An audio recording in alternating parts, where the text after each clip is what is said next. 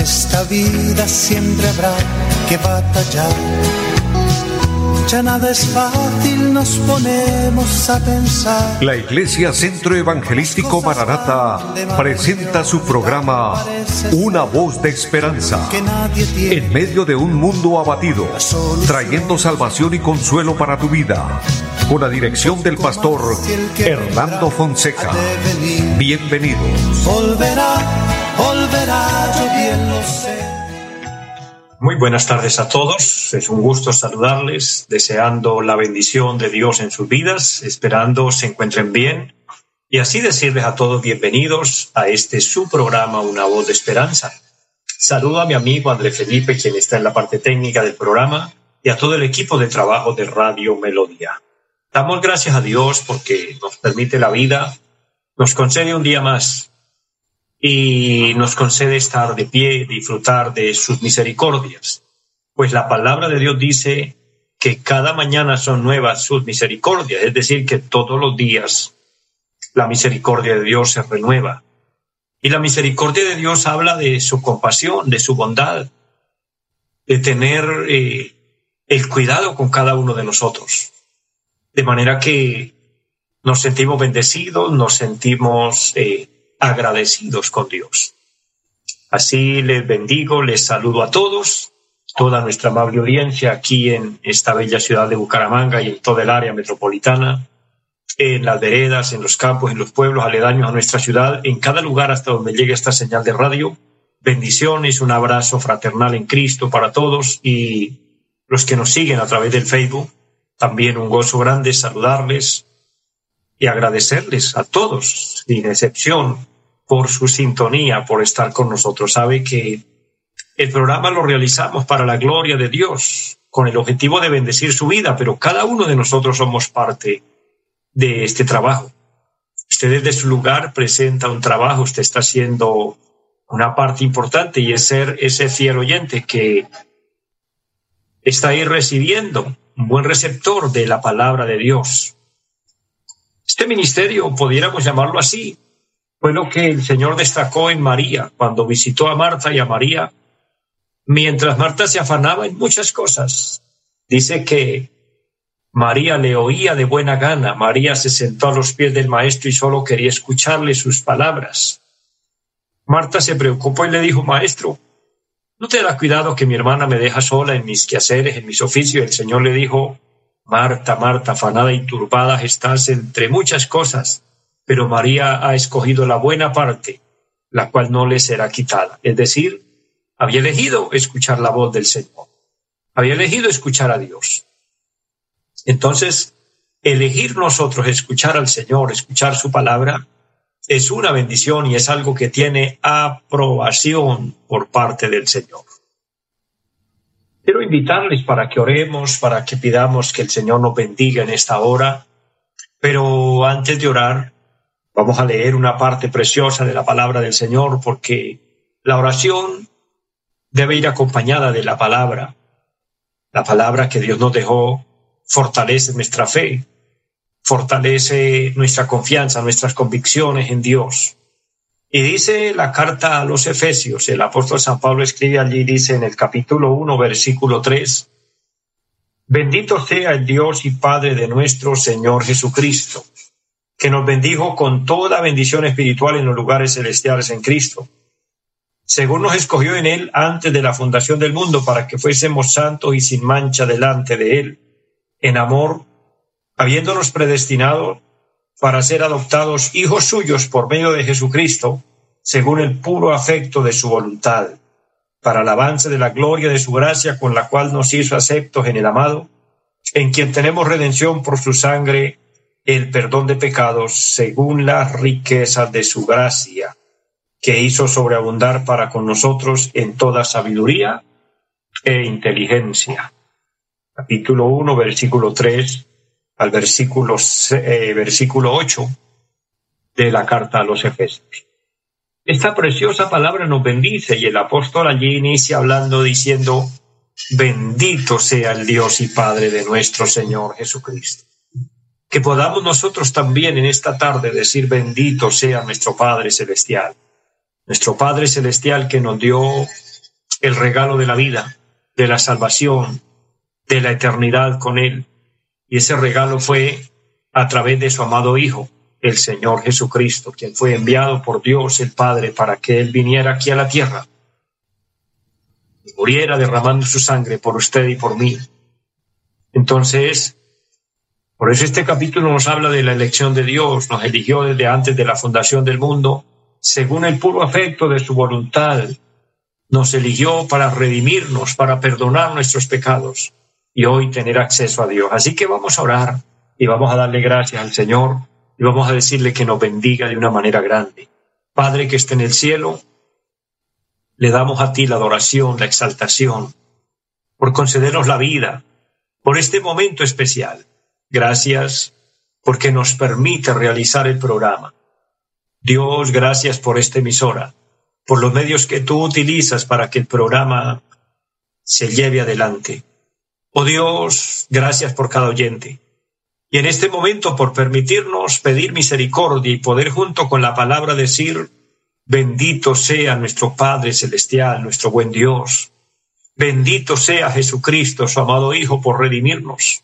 Y gloria y adoración al Espíritu Santo, quien nos inspira y nos ayuda para que podamos vivir en la fe, vivir la vida cristiana. Gracias Dios. Gracias por cada oyente, aquellos que tienen fe y que están esperando un milagro del cielo, están esperando una intervención divina. Llega el momento, Dios, que veremos el milagro, veremos la gloria de Dios en nuestra vida, veremos aquello que anhelamos ver. Dios, porque tú eres bueno, porque su misericordia es grande. Ayúdanos, Dios. Fortalece al débil, levanta al caído, Dios. Ministra al necesitado, salva al perdido, amado Señor. En todo pedimos la dirección divina de lo alto y pedimos que el Espíritu Santo se glorifique y que a través de la palabra seamos fortalecidos y bendecidos. En el nombre de Jesús y le damos muchas gracias. Amén.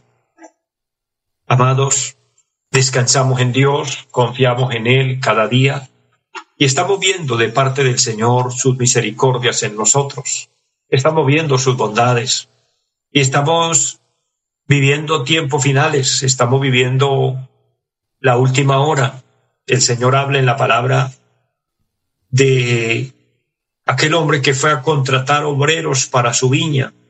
Algunos, algunos los contrató en la mañana, otros al mediodía, otros a las tres de la tarde y otros ya en la última hora del día. Obviamente cuando fue a pagarle les pagó a todos por igual. Pero esa enseñanza del Señor, esa ilustración que nos deja allí es para hablarnos de los obreros de la última hora.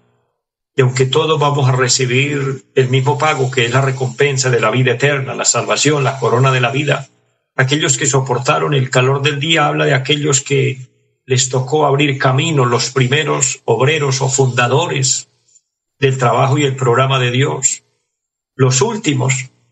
Pareciera que nos tocó más fácil, pero la última hora. El punto es que es corto el tiempo, pero es una hora difícil porque es la hora cuando ya está entre oscuro y claro. Y precisamente es lo que estamos viviendo hoy.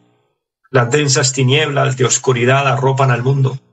Hoy vivimos en medio de mucha maldad, en medio de mucha corrupción, de mucha mentira, mucho engaño, mucha apostasía,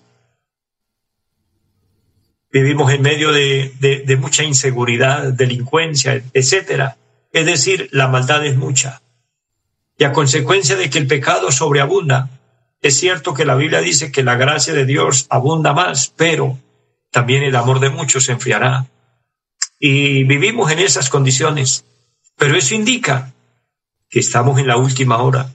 Y eso indica, amados hermanos, que el Señor viene pronto. Iglesia del Señor, hombres y mujeres de Dios que me escuchan, estemos preparados, estemos listos, porque el Señor viene por su iglesia y el Señor vendrá por una iglesia gloriosa, por una iglesia sin mancha, sin contaminación con el mundo. La iglesia que el Señor viene a buscar no es, no es una denominación, no es el nombre de ninguna iglesia. Aquí en la tierra, la obra de Dios, la iglesia se identifica con nombres diferentes, que yo soy de acá, que yo soy de allá, etcétera Eso no es lo que el Señor viene a buscar, no es el título, el nombre o la identificación jurídica de la iglesia. El Señor viene a buscar es corazones emblanquecidos por la palabra de Dios, limpios por la redención, apartados del pecado, consagrados a Dios. Esa es la verdadera iglesia gloriosa que ama a Dios, que vive para Dios, que hace la voluntad de Dios. Recuerde que el Señor dijo, no todo el que me dice Señor, Señor entrará al reino de los cielos, sino el que haga la voluntad de mi Padre que está en los cielos. A veces hacemos la voluntad de otro, hacemos la voluntad de alguien que, que nos suyuga, que nos manda, que nos ordena hacer cosas. Eso no fue lo que el Señor dijo y eso no es lo que dice la palabra. Él dice, sino el que haga la voluntad de mi Padre. Y a veces, a veces hacer la voluntad del Padre, hacer la voluntad de Dios, es ir en contra de, de ciertas cosas que el Señor desaprueba es ir en contra de la injusticia, es ir en contra del orgullo, de la soberbia, de la arrogancia, de la prepotencia del hombre. Y humillarnos delante del Señor, doblegarnos delante de Él, bajar la cabeza delante de Él y someternos a Dios. En fin, es muy, es muy hermoso el camino de la fe, el camino de la vida cristiana y es muy hermoso esperar a Cristo y vivir para ese momento cuando el Señor nos llame a su presencia. Y hay dos maneras de irnos. Número uno, que la muerte nos puede sorprender en cualquier momento. Y de eso ninguno está exento. Está establecido para los hombres que mueran una sola vez y después de esto el juicio. Y número dos, que la trompeta suene y el Señor levante su iglesia y eso será, dice la palabra, en un abrir y cerrar de ojos. Que no tenemos una fecha, que no tenemos una hora, un día preciso para decir es en tal fecha, ocurrirá en tal momento, porque el Señor dijo, estén preparados, porque el día y la hora nadie lo sabe. Solo mi Padre que está en los cielos, dijo el Señor. Entonces, esperémosle en todo momento, en todo tiempo, que vamos para Dios haciendo su voluntad. Un paréntesis para saludar a las personas que me acompañan y se conectan a través del Facebook, a la vez envían saludos, gracias por sus saludos, hermana la María Herrera, qué gusto saludarle, bendiciones. Hermana Susana Bor, que Dios le bendiga, gracias también por su saludo, por sus bendiciones.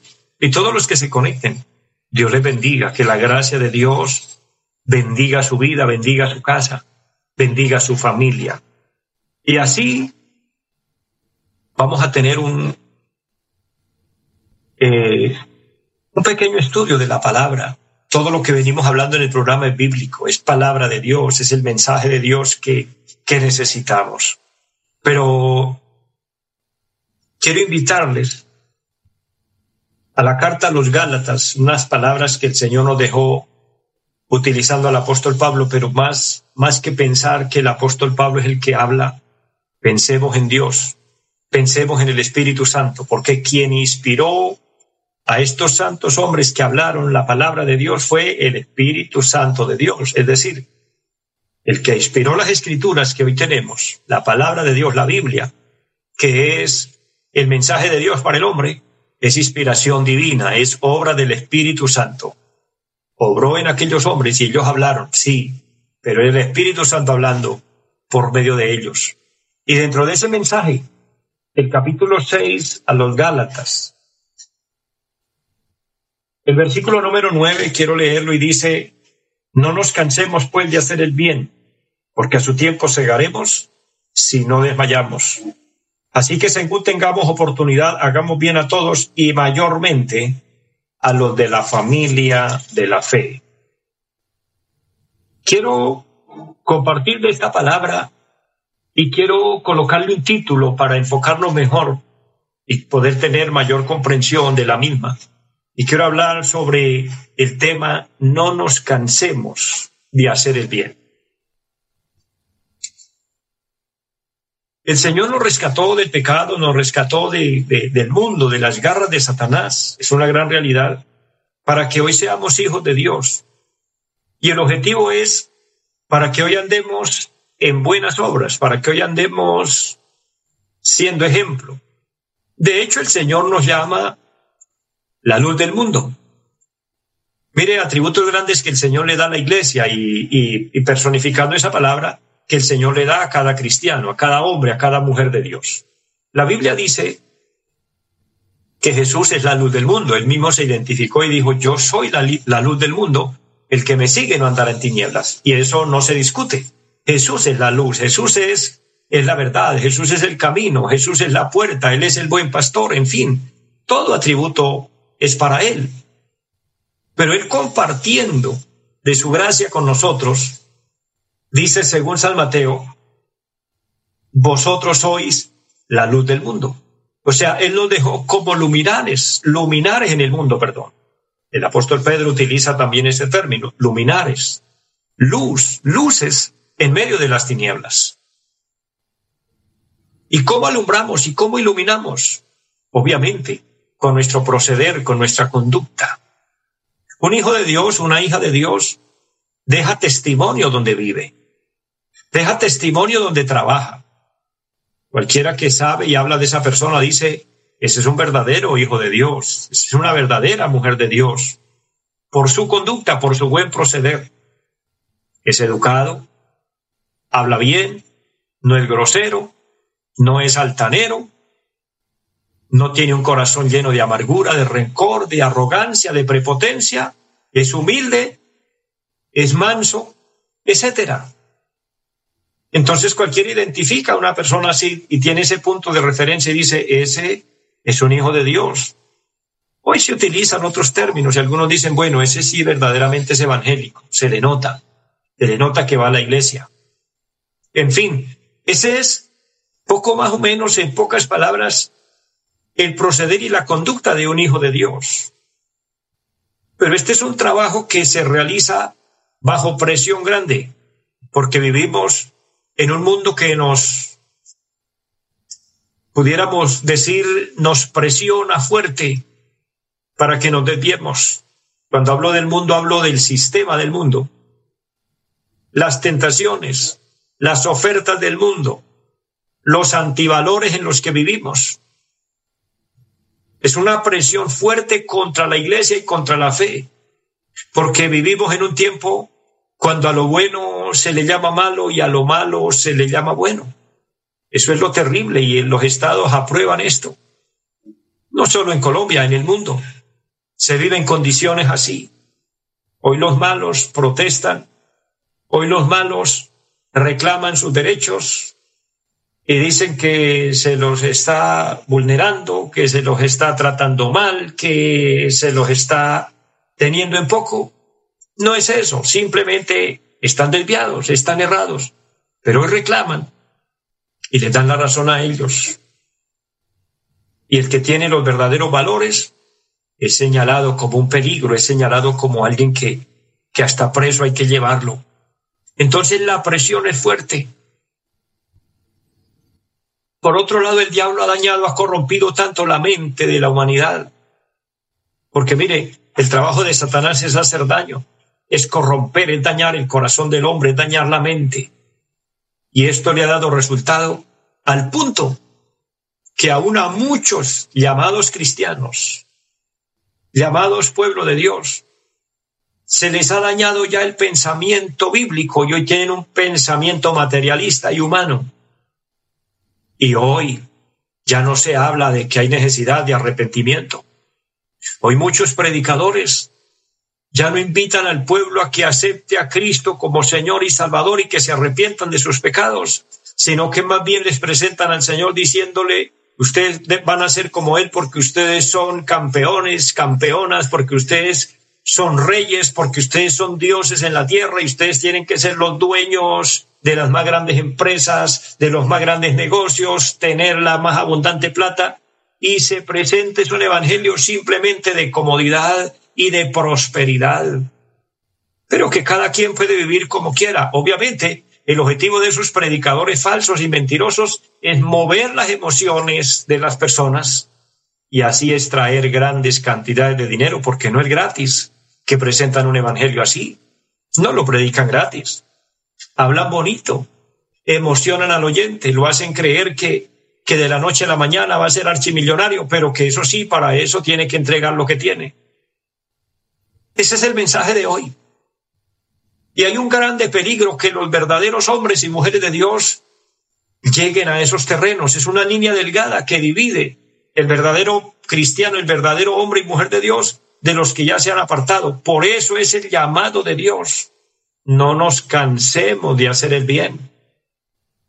Porque alguien puede decir, yo llevo mucho tiempo predicando el Evangelio y yo no tengo plata, yo no tengo dinero. Pero es que el Señor no nos dijo que predicáramos para que fuéramos ricos y millonarios, sino para que lleváramos Evangelio y muchas almas sean salvas. Y la recompensa estará en la patria eterna, allí Dios nos recompensará.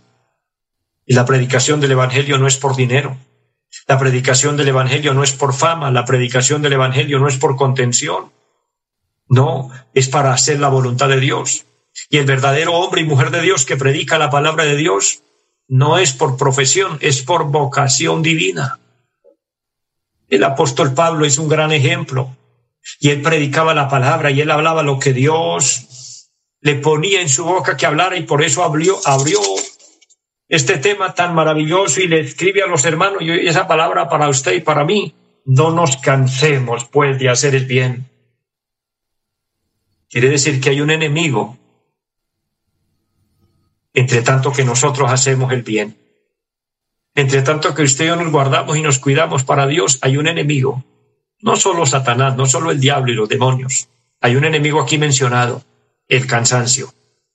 El cansancio puede aparecer en la vida.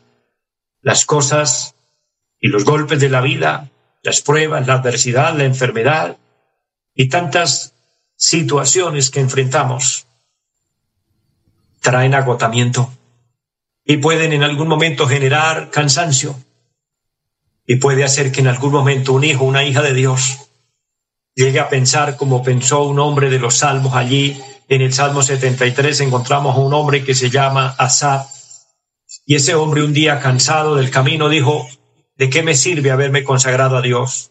¿De qué me sirve servir a Dios si todo me sale mal? ¿De qué me sirve haber limpiado mis manchas, haber limpiado mis pecados? Y se puso a compararse con otros y se vio mal. Yo le digo en el amor del Señor, no se compare con nadie. Usted no está llamado para que se ponga a compararse con otros, que porque el de allá tiene y usted no tiene, que porque el de allá hace y usted no hace, que porque allá es así y aquí es de otra manera. No se compare con nadie. Si quiere compararse con alguien, si quiere medirse con alguien, hazlo con Cristo. Él es el modelo perfecto y es con Él con quien debemos estar nivelados. Que si nos ponen en la balanza, de un lado se para el Señor y del otro lado se para usted o me paro yo, y la balanza debe quedar equilibrada. Eso se llama tener peso espiritual, pero ese es un trabajo en el cual debemos esforzarnos todos los días y no cansarnos, como dice la palabra, de hacer el bien. Entonces, para finalizar ya, porque el tiempo avanza, ¿a quién debemos hacer el bien? Número uno, a todos. En tanto tengamos la oportunidad, hagamos bien a todos, dice la palabra, a todos. Pero luego afirma y dice, número dos, mayormente a los de la familia de la fe. En tanto podamos, hagamos bien a nuestros seres queridos, a nuestra familia, a los hermanos en la fe, a quien sea necesario, hagamos bien. No nos cansemos, que un día segaremos. Amados, llego a la parte final, pero no antes, no sin antes invitar a aquella persona que quiera aceptar a Cristo en su corazón y quiera hacer el bien, porque aceptar a Cristo es hacer el bien. Puede hacerlo repitiendo esta oración y así reconciliarse con Dios. Diga, Padre que esté en el cielo, le doy gracias. Le pido perdón por mis pecados, reconozco que te he ofendido Hoy me arrepiento. Te invito a que entres a mi corazón, que seas Señor y Salvador de mi alma. Séllame con tu Espíritu Santo y por favor anota mi nombre en el libro de la vida. Te lo pido en Jesucristo. Amén. Si usted oró conmigo, Dios lo bendiga, Dios la bendiga, permanezca en Cristo y no se aparte. Lleguemos hasta el final, dice la palabra, el que persevere hasta el fin, este será salvo. Bendiciones para todos, les amo en el Señor, deseo lo mejor en su vida, en sus hogares, en sus casas y una feliz tarde para todos. Volverá, yo bien lo sé. Los invitamos a nuestra reunión en los días martes 7 de la noche, culto de oración Jueves 7 de la noche, enseñanza bíblica. Domingos 9 y 30 de la mañana, culto para toda la familia. Y 5 de la tarde, culto evangelístico. Los esperamos en la carrera séptima, número 371, Barrio Amaral Cuesta. Llámenos al 318-767-9537. Volverá, volverá, volverá. En esta vida siempre habrá que batallar ya nada es fácil, nos ponemos a pensar. La Iglesia Centro Evangelístico Mararata presentó su programa Una voz de esperanza. Los esperamos en nuestra próxima emisión. Volverá, volverá, yo bien lo sé. Y mi alma ya se desespera por volar